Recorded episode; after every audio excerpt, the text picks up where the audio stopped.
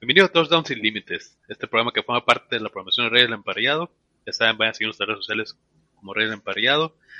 Yo soy Ryan Díaz de Racing Corona y los saludo nuevamente en este episodio para hablar de lo que fue la semana número 17 y vamos a bien tocar lo que fue la semana, lo que será la semana número 18, ya la última semana de temporada regular, encaminados a playoffs.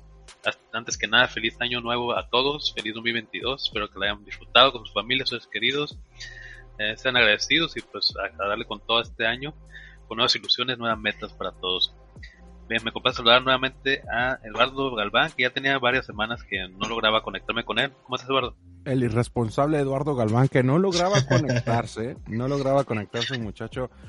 Ah, muy bien amigos, muy bien amigos, la verdad que ya tenía tiempo que no podía de alguna u otra manera coincidir nuestros calendarios, pero estamos de regreso y estamos listos para platicar coincidentemente de la última semana de la NFL, del tremendo fiasco que se llaman los Miami Dolphins, de el emo- emotivo des- despedida de local de Ben Roethlisberger y obviamente del mejor coreback de la liga en este momento, Joe Burrow.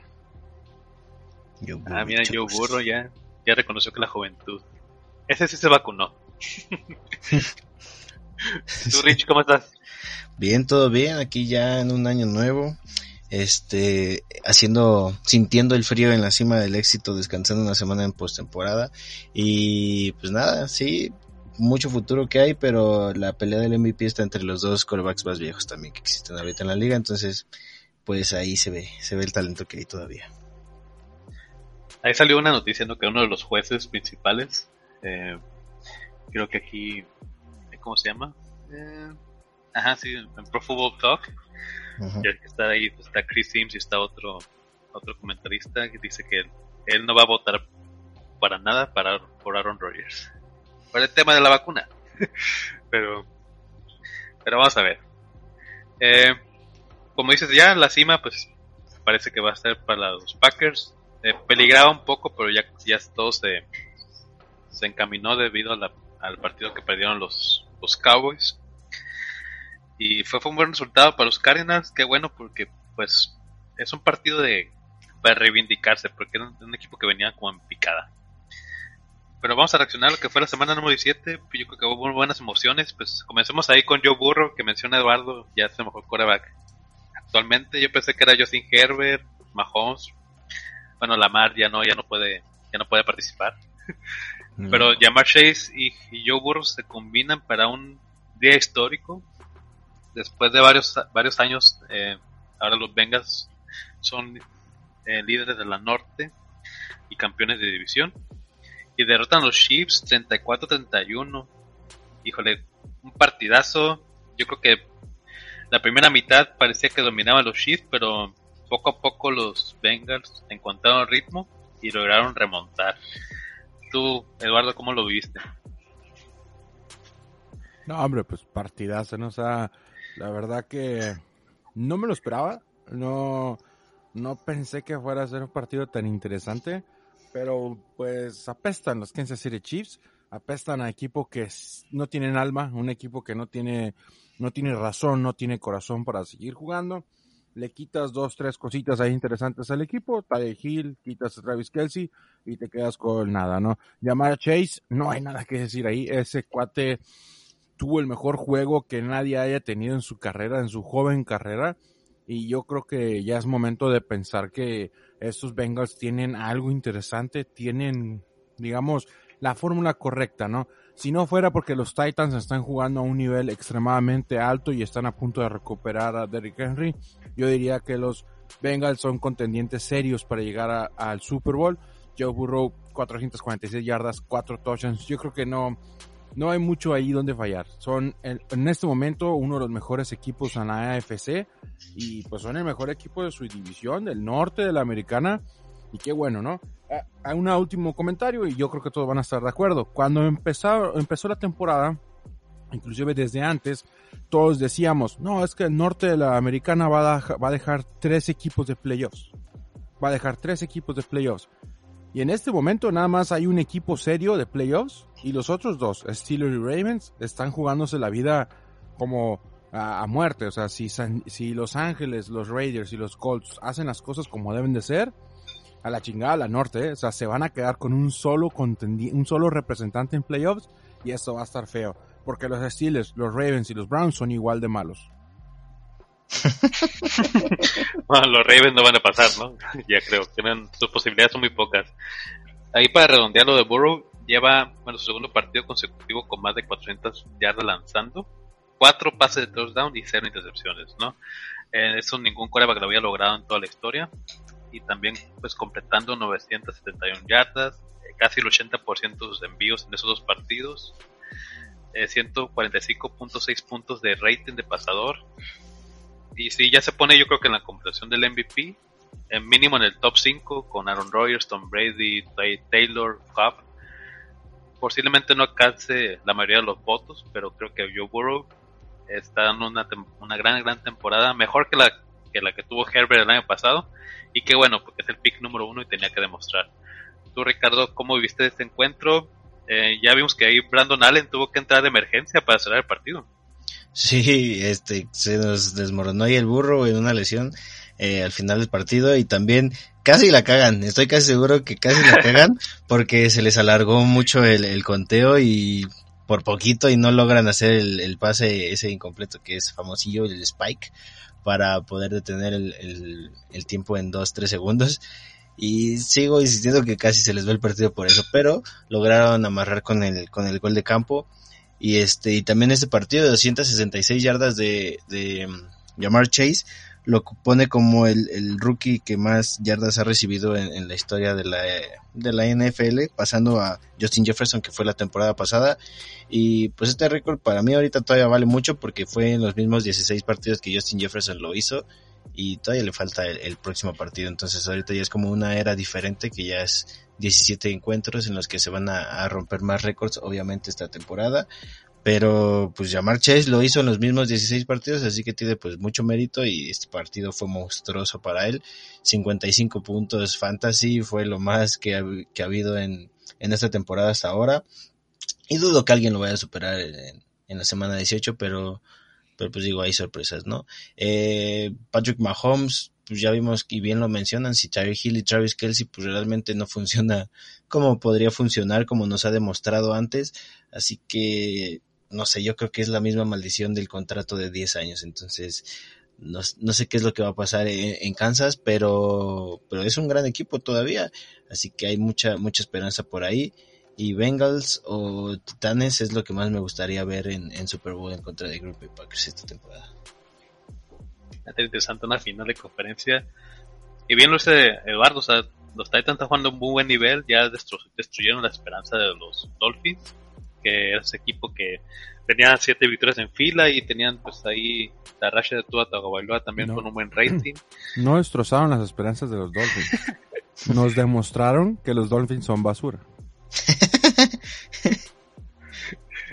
bueno, sí, también. Los Dolphins no se habían enfrentado a ningún equipo de calidad en ese periodo, ¿no?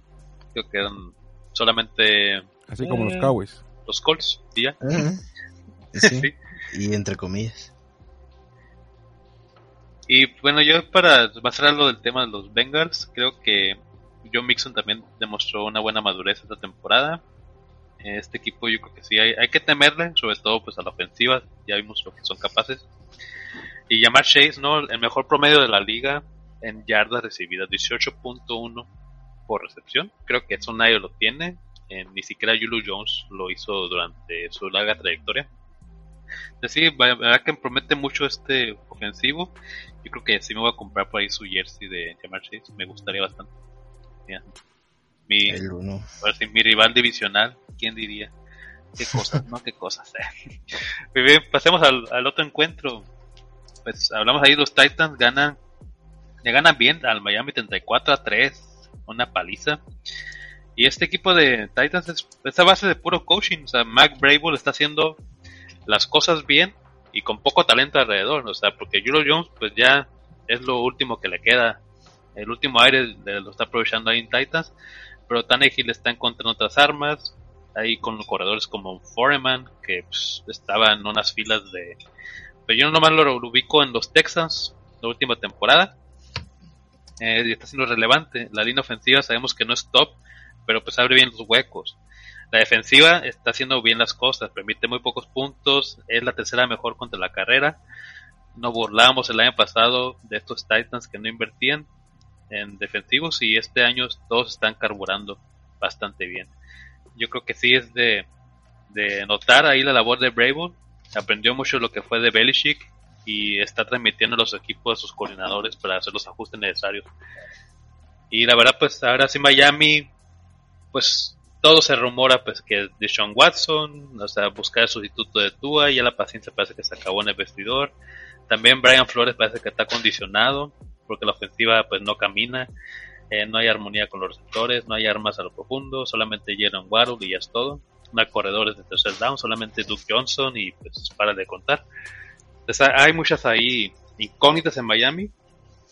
Yo nomás pues quisiera preguntar a Ricardo, ¿tú qué crees que pase con, con tu una nueva oportunidad o qué? No, yo creo que así por como han estado hablando de él, eh, Minshew es la opción, nada, es cierto. No, pero no, sé si Tua vaya a seguir en Miami. Eh, yo creo que no. Tampoco creo que Deshaun Watson, como bien se habló mucho tiempo, vaya, vaya a llegar ahí. Pero yo creo que podrían aguantar este año con Jacoby Brissett y pues ir en reconstrucción de nuevo porque pues al parecer tú pues a veces sí, a veces no y pues no, ¿no? Entonces de los tres corebacks que salieron ahí de Alabama, yo creo que este fue el peorcito. Eh, Mac Jones en Patriotas funcionó muy bien. Jalen Hurts, pues no es excelente, pero no es para nada malo. Y pues todo realmente sí se me hace malo. Entonces yo creo que sus tiempos como, como delfín ya, ya están contados. Entonces hay que pensar en el futuro, pero hay que buscar ahí un, un coreback que esté libre en agencia libre. Incluso el este, el, de Ravens, ¿cómo se llama? Tyler Huntley.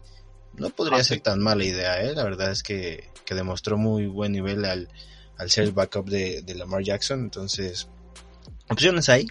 Tua yo creo que ya no es una opción ahí. Y pues nada, Titanes siendo Titanes, 34-3 aplastando. Eh, Ryan Tannehill, pues demostrándole a su ex equipo de pues, lo que es capaz con, pues con lo que queda del equipo vivo en, Tennessee. Eh, Mike Breville, como bien lo dices, ya estuvo con 89 jugadores diferentes esta temporada, entonces hay mucho mérito para él también. Y pues nada, Tennessee, ojalá, me gustaría mucho que llegue a la final. Y en especial porque pues, también es el equipo del gurú, entonces el gurú en contra de la tundra va a estar muy bueno. mucho hate ahí, muchos memes preparados a tener ahí, creo. Pues, pero sí, yo también creo que se está acabando el tiempo ahí a Tua. Vamos a ver qué sucede con la situación contractual ahí de, de obviamente de Watson con su tema legal también. Eh, por ahí de marzo yo creo que se va a liberar. Y también se liberó la noticia, ahora que no la di, de hecho, la noticia relevante era lo de Washington, que va ya a anunciar su nombre el 2 de febrero. Vamos a ver qué, nombre, ¿no? Ya hay varios, varios en, la terna, son como cinco opciones. El comercial no libera mucha información, solamente cómo fueron creando la marca y los temas que discutieron ahí con el panel y hasta ahí.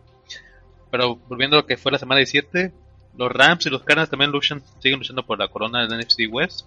Ambos consiguieron victorias, uno contra los Ravens, pues no iban con Lamar Jackson, ahí Huntley tampoco pues tuvo buen juego, eh, gran parte del partido lo fueron ganando los Ravens, parecía que se lo llevaban, iban 3 a 7 en una instancia, luego 3 a 10, y ya de repente los Rams eh, lograron obtener la victoria con una de las peores actuaciones, ahora sí, de, de Matthew Stafford. Eduardo, te preguntas, o sea, ¿tú sigues confiando en Stafford para que lleve lejos a los Rams, para que se hagan ruido? Porque lleva tres partidos está lanzando intercepciones. Ya lanzó una, contra los Vikings lanzó tres, ahora contra los Ravens dos. estamos viendo un pequeño colapso, ¿no? Ah, maldita sea Matthew Stafford. La verdad que no. Justo hoy venía pensando, o sea, en la mañana venía leyendo ahí las, las notas del día y pues Matthew Stafford en este momento es peor coreback que Carson Wentz y un poquito mejor que Baker Mayfield. Entonces, no sé por qué siguen así pasando ese tipo de cosas. Matthew Stafford está pues un poquito mal haciendo pues bases cerrados. en situaciones muy claras en las que las defensivas están obviamente en posición de, de tapar ese balón, de interceptar ese balón y el muchacho lanza así como que pues a la buena de Dios, ¿no? Que, que sea lo que Dios quiera. Eh, hay que seguir confiando en ellos, son un equipo que en este momento se encuentran muy arriba en las estadísticas, se encuentran en el segundo lugar de la, de la conferencia nacional y si ganan se quedan con su, con su división el, el próximo fin de semana. Entonces hay que confiar en los Rams. Son cuatro derrotas, eh, 12 victorias y obviamente aún hay mucho tiempo para, para reafirmar. Pero en este momento de la liga, en este momento, nada más en la nacional hay dos equipos que tienen cinco victorias al hilo. Y esos son los Green Bay Packers y los Rams. No quiero escucharme grosero, no quiero escucharme pues burdo, pero pues ganar es ganar, señores. O sea, es una victoria y es una victoria que no tiene el equipo contrario. Es una victoria que le va a hacer falta a los Ravens, que de hecho les surge, les hubiera urgido ganar ese juego de no haber sido porque dos juegos consecutivos te la jugaste en cuarta y uno y que fuiste por las analíticas y bla, bla, bla, bla. No, ahí están, ahí están tus seis puntos que te hacen falta. Ahí están. Pero en cinco juegos han perdido por seis puntos. El total, el total de puntos que les ha hecho falta. Eso es sorprendente por parte de los Rams. Pero los Rams y Matthew Stafford hay que confiar en ellos. No tanto porque si van contra los Packers en el final de conferencia, obviamente el señor Campbell les va a hacer, los va a hacer añicos y no, y no nos olvidemos que los Packers recuperan a Jair Alexander, el mejor cornerback de la liga, inclusive que no ha jugado en toda la temporada. Sí, ahí Stafford yo creo que se está acabando un poquito el juguete ahí a McVeigh. Hay que, y está sintiendo la presión, algo está pasando ahí, pero creo que lo que están apoyándose bien es con Sonny Michel. El ataque terrestre está funcionando bien los Rams y es donde están encontrando ese pequeño balance y sacar los encuentros con jugadas grandes de la defensiva, porque seguimos, seguimos teniendo a Allen Ramsey como uno de los mejores corners y tacleadores también.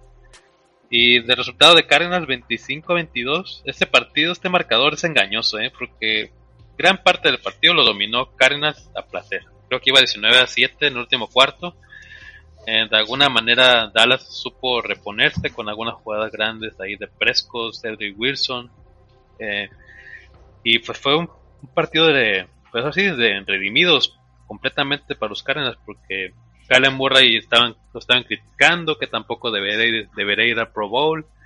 No estaba encontrando sus armas, eh, llámese fuera de de Hopkins. Chase Edmond no funcionaba, todo parecía que Cardinals era una gran mentira. Y ahora logran una victoria importante contra Dallas, que venía también enrachado y motivados. Y yo creo que se debe llamar la atención eh, cómo le rompen el ritmo a, a, Dallas, ¿no, Ricardo? Sí, mira, este, pues Dallas, que Arizona era como el rival a vencer hasta que llegaron los Green Bay Packers y los destruyeron. Porque desde ahí empezaron sus derrotas y, o sea, se lesionó Kyler Murray y todo lo que pasó. Eh, Dallas a mí se me hace o que tiene un excelente partido o de repente valen madres, ¿no? Entonces también depende cómo, cómo despiertan. Eh, Ezequiel Elliott nada más corrió 16 yardas en 9 carreros, o sea, terrible. Eh, Dak Prescott fue el líder en, en, yardas terrestres de ese partido, nada más para darte una idea. Y pues no sé, yo creo que, que Dallas está ahí por, y Filadelfia también, porque ya están dentro de los playoffs los dos, porque pues su división está muy fácil y los otros eh, están muy tan competitivas que dejan a más equipos fuera. Eh, de los Rams también quiero mencionar de, pues de Matthew Stafford, que sí está teniendo una mala racha últimamente, pero pues tampoco hay que olvidar que él hizo la temporada de, de Calvin Johnson de las yardas, de la mayor cantidad de yardas recibidas en una temporada, y ahorita la va a romper tal vez, seguramente, con Cooper Cup, entonces algún mérito ha de tener Matthew Stafford, pero sí es muy inconsistente. Y pues no sé, eh, yo esperaría que los Rams pasen como líderes divisionales y que los Cardinals ahí de, de, segundo, pero pero no sé, se repetiría, si queda así, si no estoy mal, creo que se repetiría el partido, ¿no? De Dallas Arizona. A ver Mm, cómo, cómo- sí, sí, posiblemente. Entonces estaría bueno una revancha. Me gustaría ver esa revancha y a ver si Dallas logra pasar. Y también si, si, si Dallas pasa, siendo el último sembrado de ahí, se enfrentaría a Green Bay en Lambeau Field. McCarthy. Estaría bueno, ¿eh? ¿eh? Aquí haciéndome mis teorías compilativas, pero este Arizona, no sé, no me termina de gustar. Al principio me gustó mucho la temporada cuando pues iba invicto y todo, pero después empezaron a ver sus carencias, eh, ni siquiera tanto en jugadores, sino también pues de cocheo. Sí, sí. Había cosas que eran así que decías como, hey, estas cosas no tienen que pasar en este nivel después de haber ido, creo que iban 10-0 cuando les ganamos o algo así. Y este, y pues ya valió madres. Arizona ya valió madres para mí, entonces yo creo que si llega, bueno, ya están en, en, postemporada. El partido de postemporada yo creo que lo van a perder, entonces, pues nada. A mí ya no me gustan que siga. Sí, lo que dices ahí de Kingsbury, sí, cierto. O sea, ya no usan la alternativa de Calian Murray por tierra y eso sí, sí es de llamar la atención porque vimos que estaba recuperado. O sea, tuvo una corrida de 52 yardas contra los Colts hace dos semanas. Entonces, eh, no sé por qué no hay ese tipo de, de, de, de jugadas con él dirigiendo y, no sé, tomando la, pues, la optativa o algo así. Ah, no sé, sí de llamar la atención.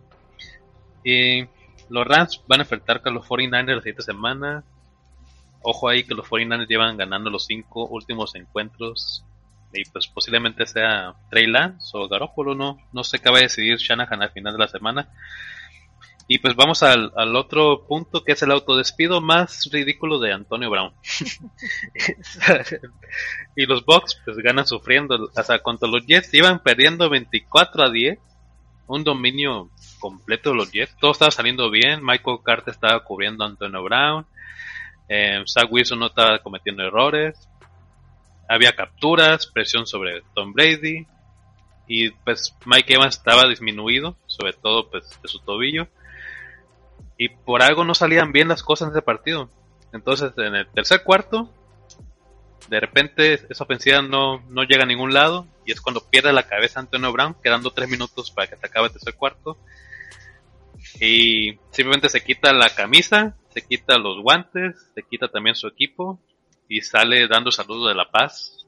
Ahí los aficionados, los Jets. Y ya se sale del campo. Ahí también se escucha, eh, se comenta que el coach Bruce Arians fue a buscarlo al vestidor, a insistirle que saliera nuevamente al campo. Parecía que lo estaba perdonando y darle, dándole otra oportunidad. Y él decidió no salir, y simplemente pues así se despide de la liga. Yo no creo que va a tener no creo que vaya a tener otra oportunidad pero muchos dicen que el talento pues siempre sale sobrando no y ya hemos visto oportunidades así como Josh Gordon que siempre está acusado de drogas y suspendido y sigue teniendo oportunidades. Entonces no sé cómo la ven tú Eduardo era algo que podíamos esperar que hiciera tarde o temprano Antonio de hecho estábamos esperando que el señor Antonio Tavares Brown eh, cometiera. Era algo que era lo que le hacía falta no era lo que le hacía falta en su en su largo historial de, de situaciones extrañas que le han pasado. No sabemos si es porque simplemente está loco, si tiene alguna enfermedad, si tiene algún problema, algún trastorno, lo que sea, hay algún especialista lo tratará. Pero pues es terrible, ¿no? La, la verdad que esa clase de cosas no se hacen en la NFL y no puedes abandonar a tus compañeros de juego así como así. Primero dicen inicialmente que él abandonó por su propio pie, o sea que él dijo a la chingada, ¿no? Ya después hoy nos enteramos, vamos viendo que Antonio Brown sentía alguna molestia en el pie, en el tobillo y que el equipo le insistía que entrara a jugar. No sé, la verdad no sé qué es lo que estará pasando. Ya todos vimos esa la nota de que Antonio Brown estaba a unas cuantas yardas, a unos cuantos recepciones y a unos cuantos minutos de ganarse un bono de un millón de dólares. Entonces, no sé si Antonio Brown realmente tiene tanto dinero como para decir, ¿sabes qué? No quiero ese millón de dólares, pero pues se quedó a ocho recepciones de no tener ese millón de dólares. No, o sea, no sé, realmente aquí hay un problema muy serio yo no vi que le dolía el tobillo cuando iba brincando y haciendo sus ademanes y, despidiéndose de la gente. No fue grosero, no hizo como que nada, no, o sea, no fue grosero el sujeto, simplemente dijo, ya estuvo y ya estuvo, ¿no? Mm, al final el equipo dijo, Bruce Arians al final ya dijo, sabes que la chingada, ya no es, ya no forma parte de la institución y todos lo vimos, ya ni siquiera se subió al camión de la, del equipo. Eh, Ahí todos vimos la foto en la que está pidiendo Uber para, para regresarse a casa. Llega por él el, el chofer que trae a varios jugadores de, de los equipos de NFL que viven en esa ciudad y algunas estrellas de la NBA.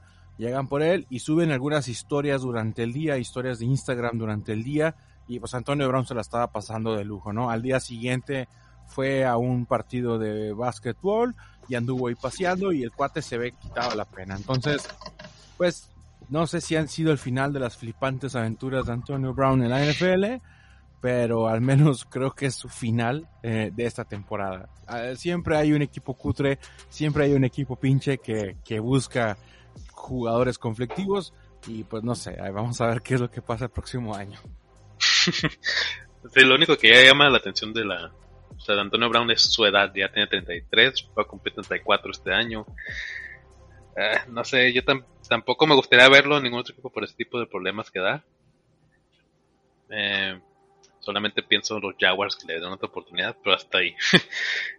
eh, tú, Ricardo, bueno, digo, el resultado, al final ganan los, los Bucks, o sea, 28 a 24, viniendo de atrás, Tom Brady tuvo ahí un último drive donde conectó con Tyler Johnson, creo que fue y un pase largo y ahí consiguen ya la anotación. ¿Qué quiere decir este partido? ¿Por qué estuvo, ahora sí, por qué iban perdiendo? pues es que los Jets hicieron un, un Buccaneers y un Buccaneers estaba haciendo un Jets en ese partido. este, nadie se lo estaba esperando, nadie creía que eso fuera real.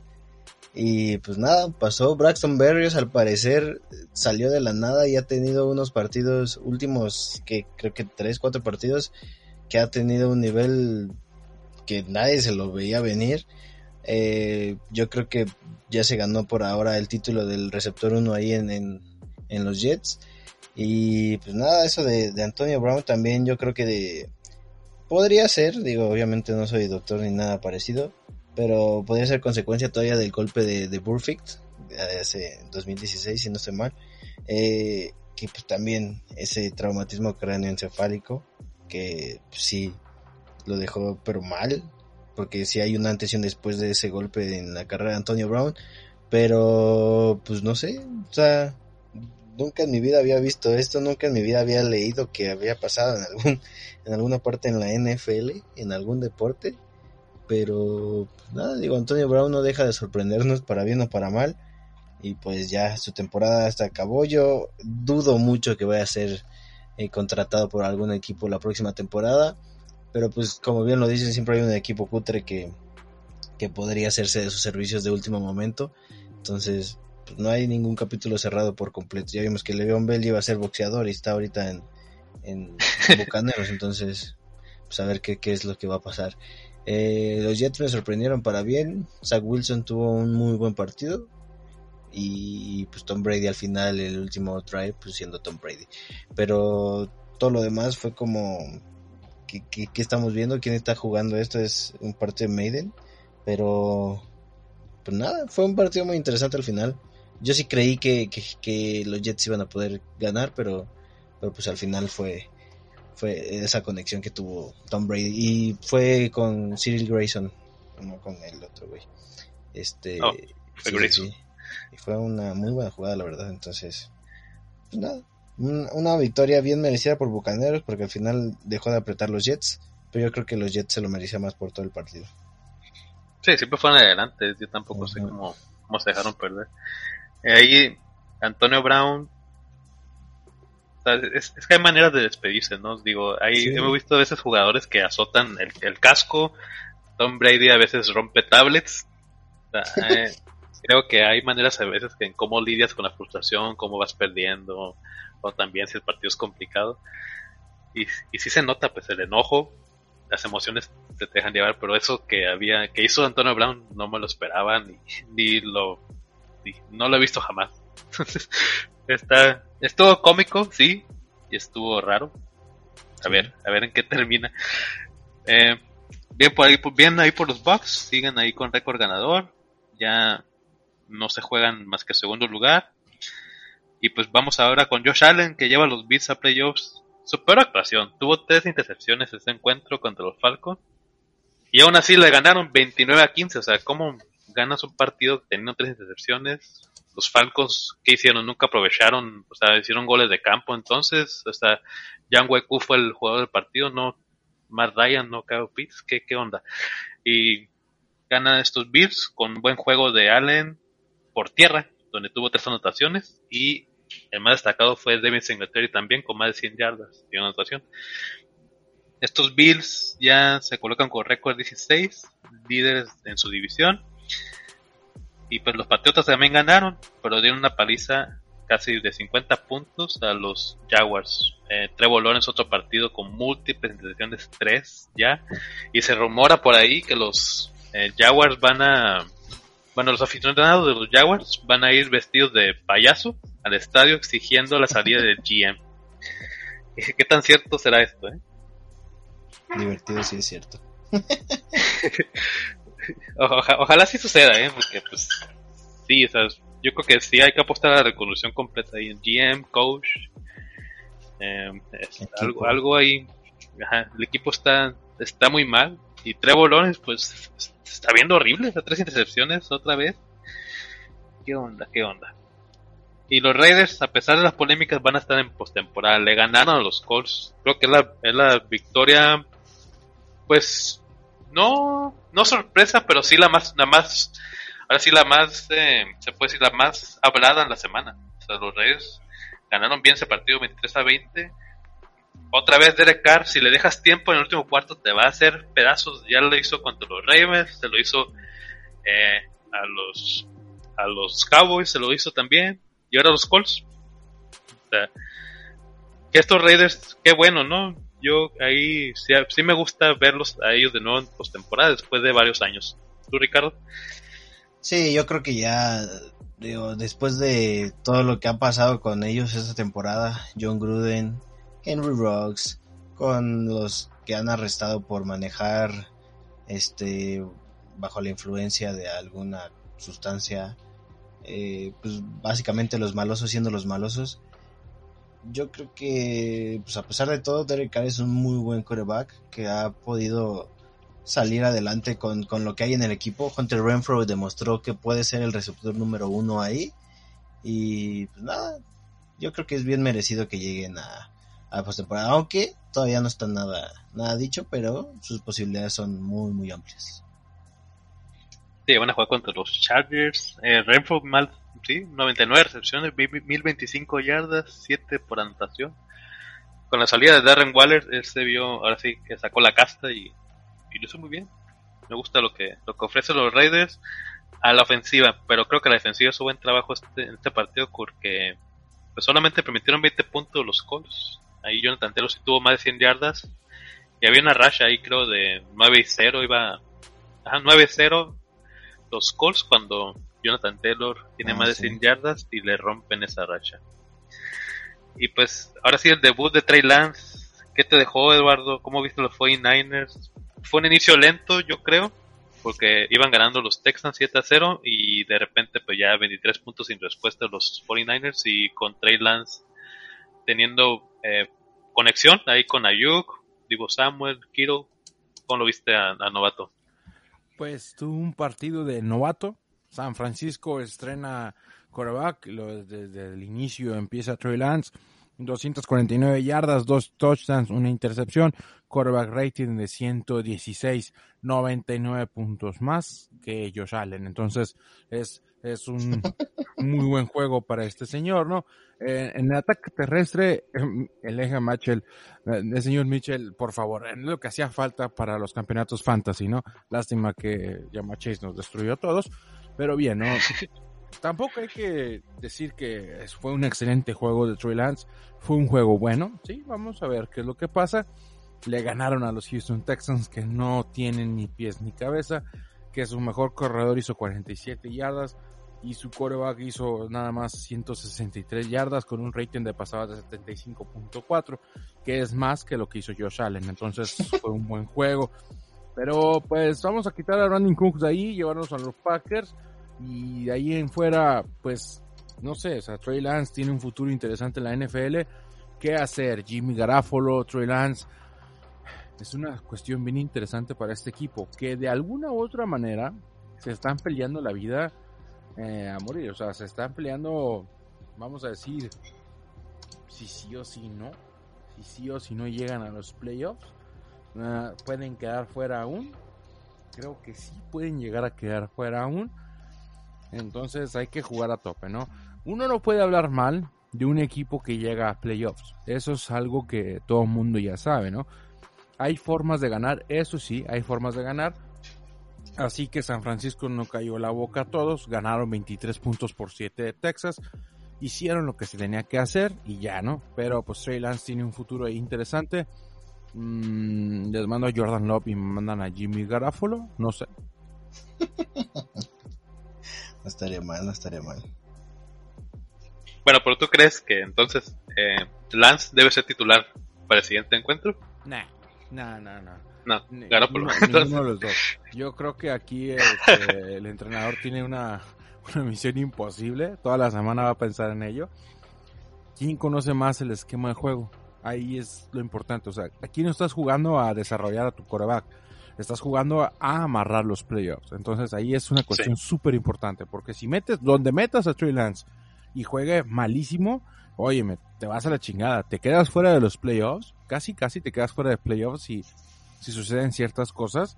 Y además eh, demuestras que eres un inepto, porque ya tenías a un Jimmy G que está jugando pues medianamente bien y que conoce el estilo de juego, conoce a sus jugadores, conoce a sus receptores, que sean quien, quien diablos sepa quién, el señor Brandon Ayuk, el señor Samuel y George Kittle, que por favor, George Kittle, ¿qué está pasando? O sea, necesito ir directamente hasta San Francisco y enseñarles y recordarles que jugar con Tyrens es buena idea, ¿por, ¿por qué no lo utilizan? Demonios. El escenario para los Niners es si ganan a Rams, quedan con el puesto número 6. Eh, tiene que perder también los Eagles, tienen que perder los Saints. Y si pierden contra los Rams y pierden los Saints y gana Eagles, quedarían con el puesto 7. Si pierden contra los Rams y ganan los Saints, pues ya vale madre. Completamente. Eh, los Saints contra quién van? Ah, Saints va contra los Falcons. Eh, yo, yo, creo que sí van a ganar los Saints y los Eagles van contra Dallas. Eh, pues falta ese tropezón Dallas.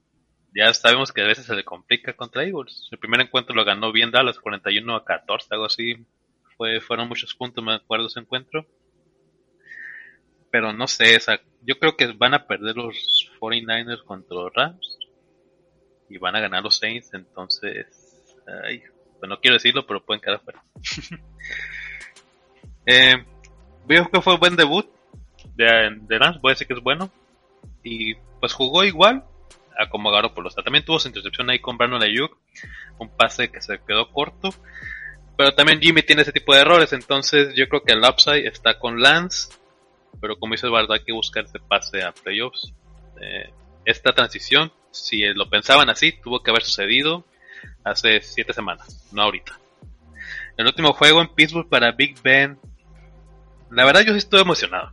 A mí no me importaba el resultado. De hecho, si perdía Steelers tampoco me importaba tanto. Solamente quería que no fuera por paliza. Como sucedió con los Chiefs.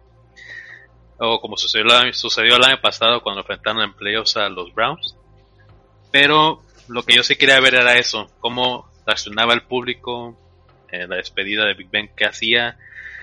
qué plan de juego también hacía Steelers, porque si se dieron cuenta de ese partido, Steelers lanzó 40, bueno, mandó 46 pases de Rotisberger, pero solamente completó 150 yardas. Cuando tú un partido de 46 pases, esperas 400, 450, mínimo 300, pero 150, pues ahora sí que eh, o Ben estaba desconectado o de plano los receptores también fueron bien cubiertos. Otra cosa es que fue el mejor juego de, Najee Harris, 188 yardas, más de 200 yardas totales. Hubo, una anotación ahí al final del partido que se dio, o sea, simplemente sucedió. Hubo buenos bloqueos y de repente rompió tacleadas y vámonos para anotar y darle la, una mayor ventaja a Steelers. Y también la defensiva tuvo una, pues ahora sí que muy buen juego, nueve capturas sobre Baker Mayfield, dos intercepciones. Y creo que fue todo pues más o menos como películas. Eduardo lo comentaba antes de grabar. se fue acomodando el escenario para que fuera una buena despedida, para que también Big Ben se encara en la última jugada. Eh, yo creo que hubo buenas emociones. También Rotisberger da una declaración al final del partido que me gustó, que solamente declara esto como una victoria. Dice él, yo tuve la oportunidad de despedirme en el campo, y hincarme, sentir la euforia del público, de la mejor afición, de la, mejor afición de aficiones que existe. Y, y, nada, dice él que está muy emocionado, eh, es un ciclo que él cierra y solamente lo deja así, no, no dice mucho, pero creo que el partido ahí está. Aquí le pregunto más que nada a Eduardo, más que ahora inclinándome al lado de Cleveland. ¿Qué va a suceder con Mayfield? O sea, en realidad, yo creo que Mayfield ya se le está acabando eh, el, el contrato. La opción de quinto año ya la tomaron los Browns. Esa opción de quinto año cuesta 20 millones de dólares. Es un contrato manejable, es un presupuesto tranquilo. Eh, hablando del, nivel de la posición, porque se le paga otros 30, 40 millones. Pero creo que aquí sí hay que pensar en qué sucede con Mayfield, ¿no? Porque otro partido donde lanza intercepciones, donde no encuentra armas, donde a Jarvis Landry se le pierde y nomás tienen Yoku, tiene ahí a Hooper. ¿Tú qué harías, Eduardo, si fueras, eh, pues ahora sí, el, el manager? No, hombre, mm, es una decisión súper complicada de tomar que la verdad no desearía estar en esa situación nunca como equipo. Ah, primero, hay dos, tres tontos por ahí que el, ayer, me, no, el sábado me dijeron, no, es que los Packers han tenido 30 años de Hall of Famers y la chingada y nada más dos Super Bowls. ¿Saben a qué equipo le van a esos desgraciados? A los Browns. Entonces no tienen validez su comentario para nada. O sea, ellos no, no tienen validez. En 20 años han tenido 50 quarterbacks y ninguno se ha hecho uno completo. O sea, el más importante que han tenido es Baker Mayfield y en este momento está flaqueando. Baker Mayfield, un quarterback bien interesante que llegó a la liga con la promesa de sacar a los Browns del hoyo. Kevin Stefanski es un genio para llamar jugadas, pero lo que tiene de genio lo tiene de, vamos a decir, tonto. No, no está tomando las decisiones correctas en los momentos correctos. Jugaron tan mal ayer los Browns, eh, eh, sí, el lunes, que hicieron ver bien al señor Ben Roethlisberger. Y se hicieron ver bien a Harris. O sea, ¿qué, diablos? Por ahí, este señor, eh, Nanji Harris, 188 yardas terrestres. ¿Qué, qué, qué, qué, qué diablos? ¿Son los Packers o qué? ¿Qué hacer con Baker Mayfield? Baker Mayfield ya está fuera, un pasito afuera de este equipo. Pero no podemos decir que, que está fuera del equipo por un solo partido, porque en ese caso Josh Allen con 17 puntos de quarterback rating ya debería estar fuera de los Bills en este momento. La NFL. Exactamente, fuera de la NFL y preparándose para iniciar en marzo con la LFA. Entonces, mm, no sé si esos 20 millones sea demasiado como opción de quinto año, pero pues si no es Mayfield, ¿quién es? En el draft no vas a estar tan abajo, estás 7-9 estás prácticamente a la mitad de la contienda. Tendrías que perder esta semana y rezar porque nada más pase. Los Browns van a iniciar el draft como el lugar número 3, 4, 5. Entonces ahí sí no, no hay muchas cosas interesantes porque obviamente hay equipos que están ahí metidos en los... Eh, hay como cuatro equipos que tienen como siete u ocho picks de primera ronda que van a acaparar todo lo importante. Los Browns tienen la opción de que en la agencia libre pueden buscar a alguien. Dejas ir a Baker Mayfield y que te traes a un Jimmy Garafolo que en este momento también pues te lo puedes llegar a traer. Vamos a decir a un Aaron Rodgers que también podría ser una pieza interesante, aunque no va a salir del equipo, eso se los garantizo. Puedes ir por Tua Tagovailoa, hacer un trade entre los Browns y Miami, lo mandas a Miami, Tua te lo traes a los Browns los Browns tienen una peculiaridad que son muy buenos para hacer jugadas de play action, pero Baker Mayfield es malísimo para ese tipo de jugadas. No está eh, en sincronía con lo que está pasando en el campo. Corren bien y, y, hacen los bloqueos correctamente. La línea ofensiva de los Browns no sirve para nada, es una basura. Pero hay equipos y hay jugadores que están acostumbrados a eso. Tua Tagovailoa tiene la cadera y tiene los pies para hacerlo. Entonces no, no es descabellado. Y sabes qué es lo peor de todo? que hay alrededor de cinco equipos que podrían ir por Baker Mayfield en este offseason, que están interesados. que muestran un interés real. Uh, un reportero de la NFL lo, lo, comentó hoy, no recuerdo el nombre, pero sí, cuando lo leí dije, no, esto, esto es una madre que están subiendo los cuates de memes de la NFL, pero no, era una nota real y convincente de que Baker Mayfield está en el ojo de varios equipos. Entonces, no es que sea malísimo, sino que creo que le hace falta que alguien lo lleve por el camino correcto. No es que Stefanski sea malo, pero tal vez no es el, el, el coach para ese coreback. Eh, esa combinación se tiene que dar. Pero pues por el momento es lo único que hay. Te quedas con él y pues está acabando la ventana. Eh, esa ventana que ya hemos hablado de ella antes. Esos cuatro años que tienes como equipo para hacer algo y que si no lo haces es muy difícil que lo puedas seguir haciendo porque tienes que pagar contratos, tienes que pagar lo que sea y en este momento los Browns ya llegaron a, al final de esa ventana, entonces vamos a ver qué pasa, ¿no? Y en ese partido usaron muy poco a Nick Chubb, o sea, porque Steelers es la peor defensa por tierra, la número 32 de la liga, o sea, dos acarreados solamente Nick Chubb. El partido estaba al alcance de los dos, eh, fuera de esa jugada que tuvo la escapada grande de Najee Harris, porque estaba 19 a 14. Entonces, eh, no sé, sí creo que Stefanski también pecó un poquito en las decisiones. Sí, mucho. Eh, tú, Eduardo, pero tú, Ricardo, tú querías con Mayfield, le das una oportunidad, porque ahorita ya Eduardo lo mencionó, o sea, las oportunidades están ahí con Russell Wilson, con Tua, o sea, es, es un paquete de trade.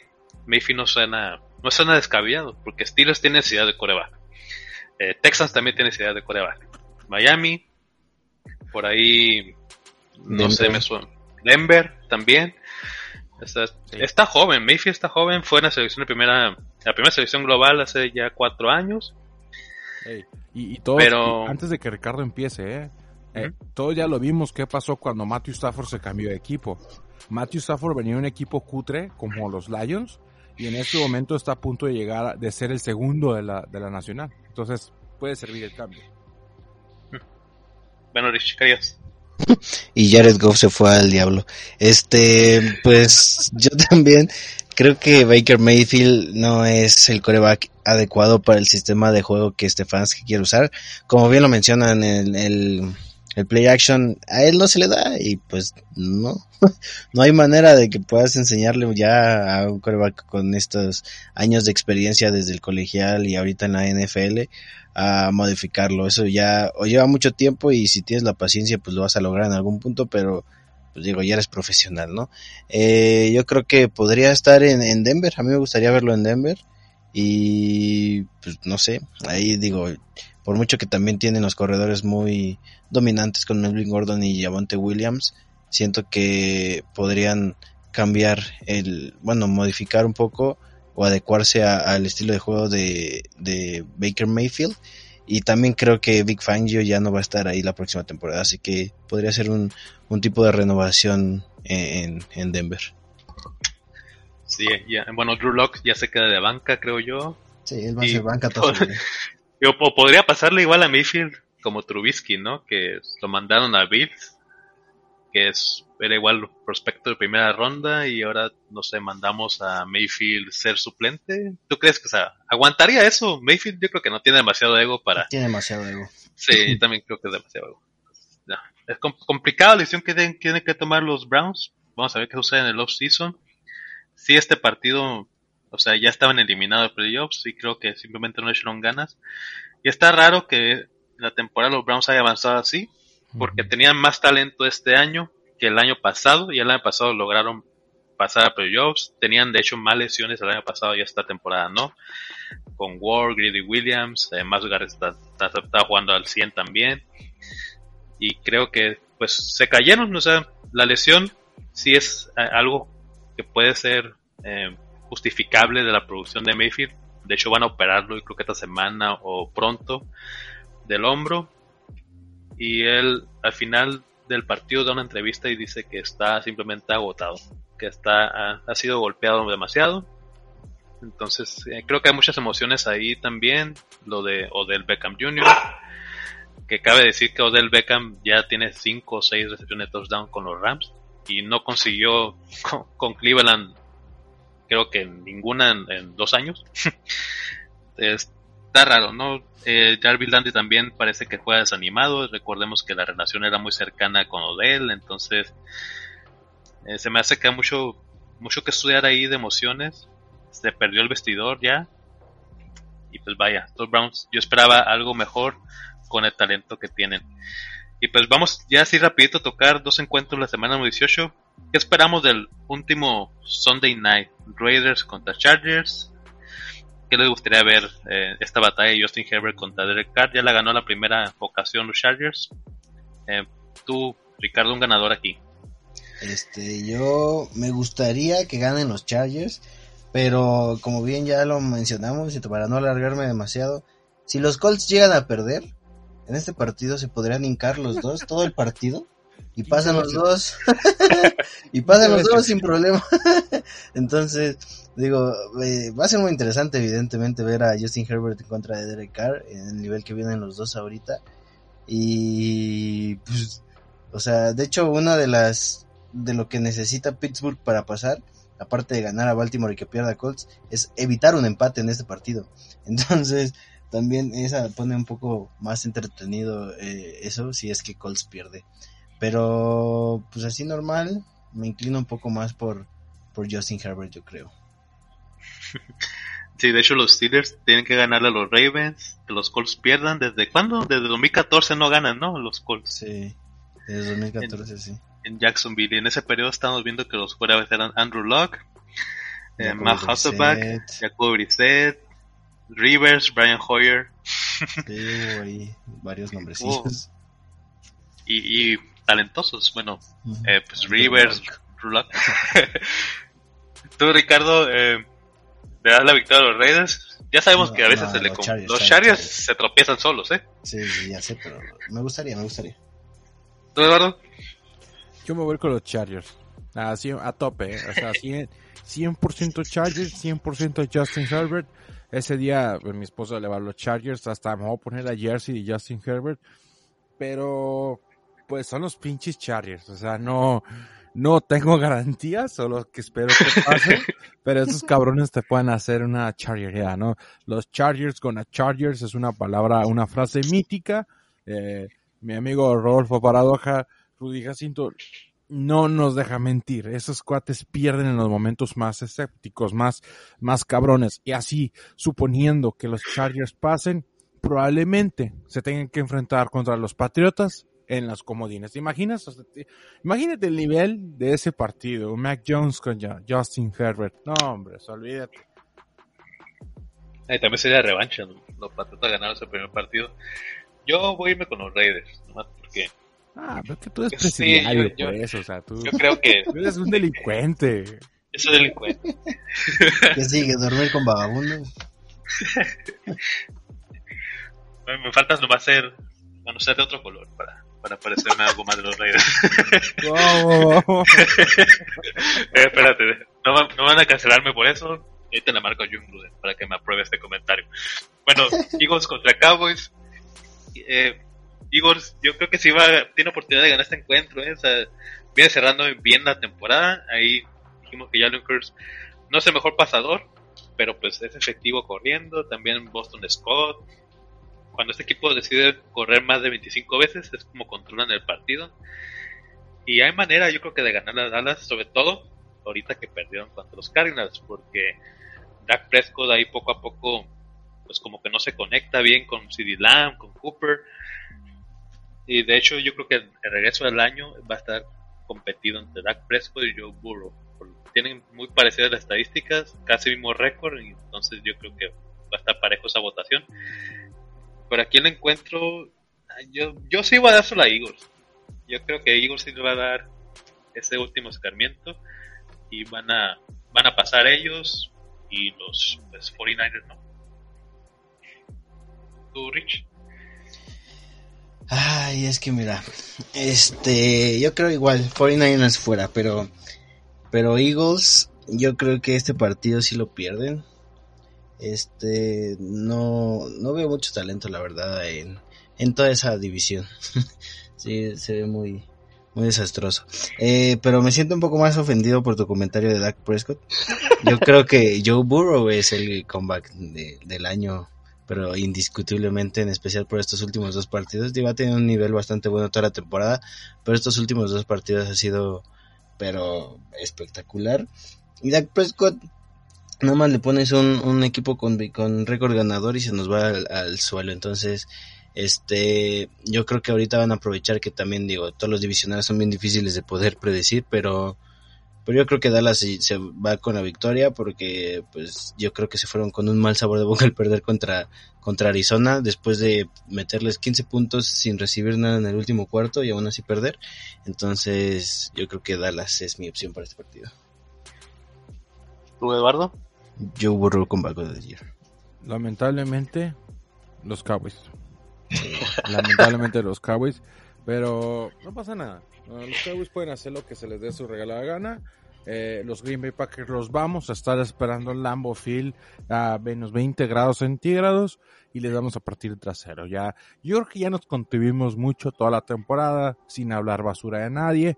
Pero así a la chingada. Los Packers tienen una verdadera oportunidad de correr hacia ese Super Bowl. Tres temporadas continuas de 13 victorias o más. No, no se diga más. Este, este es, y desde el principio lo dije, Ricardo no me va a dejar mentir en la tundra. Este es el año de los Packers. O al Super Bowl o a la chingada, con los Packers. ah, sí, yo también estoy ahí. Yo, yo estoy ilusionado que sea Packers contra Chiefs. Me gustaría ver. Como no vimos a, ese encuentro de que Mahomes contra Rogers, vimos a Amorcito por ahí, pero a, ver qué sucede. Pues bien, vamos a disfrutar lo que, lo que queda la última semana. Ya los partidos que quedan son Broncos contra Chiefs, Browns Bengals que es divisional, ya es Washington divisional también, Ravens Steelers, Vikings Bears. Creo que es una jornada nuevamente interesante, pero recordemos que pues varios equipos ya están eliminados, entonces posiblemente los titulares juegan una mitad y ya después la banca, la tercera banca y el espectáculo puede disminuir ya en esta última semana. Y pues ya, de ahí vamos a playoffs. Bien, este episodio yo creo que sale eh, pronto, no se lo pierdan. Y vayan a seguir nuestras redes sociales como Ren Emparrillado. Yo me despido, me pueden contar como Racing Corona en Twitter en Instagram de mismo modo. Rich, eh, ¿qué vamos a andar haciendo? ¿Algún post interesante? Pues ahorita vamos a esta semana, como hay varios días sin, sin partidos, eh, yo creo que van a ser más recuentos de pues de los tops fantasy porque la semana la última semana ahorita que es la 18 antes era la 17 pues realmente ya no cuenta ya es como muy de chocolate las finales fantasy ya fueron y pues ahorita va a ser como un pequeño recap viendo ahí que Cooper Cup lideró monstruosamente todas las ligas fantasy no, sí, Cooper Cup, el MVP del Fantasy. Sí, más de 400 puntos, puntos ¿no? Tuvo. Sí, sí. ¿Es, la, es, la, ¿Es la mejor para cualquier jugador Fantasy? Eh, no estoy seguro, pero creo que sí. Pero lo voy a checar y si sí, lo voy a poner en, las, en Instagram. No, creo que sí está en, en esa estadística él. Uh -huh. Hay una de, hay una de la, la Dylan Tomlinson, creo que tenía una. Porque McCaffrey estuvo a punto de romperlo también la temporada pasada. Uh -huh. Pues sí, hay que, que checarlo, creo que sí. Pero pues obviamente eh, sabíamos que este partido extra iba a romper muchas marcas. Sí. Y, y a ver. Bien, pues esto fue Real Emparrillado. Esto fue todo en Sin Límites y nos vemos en otro video. Hasta pronto.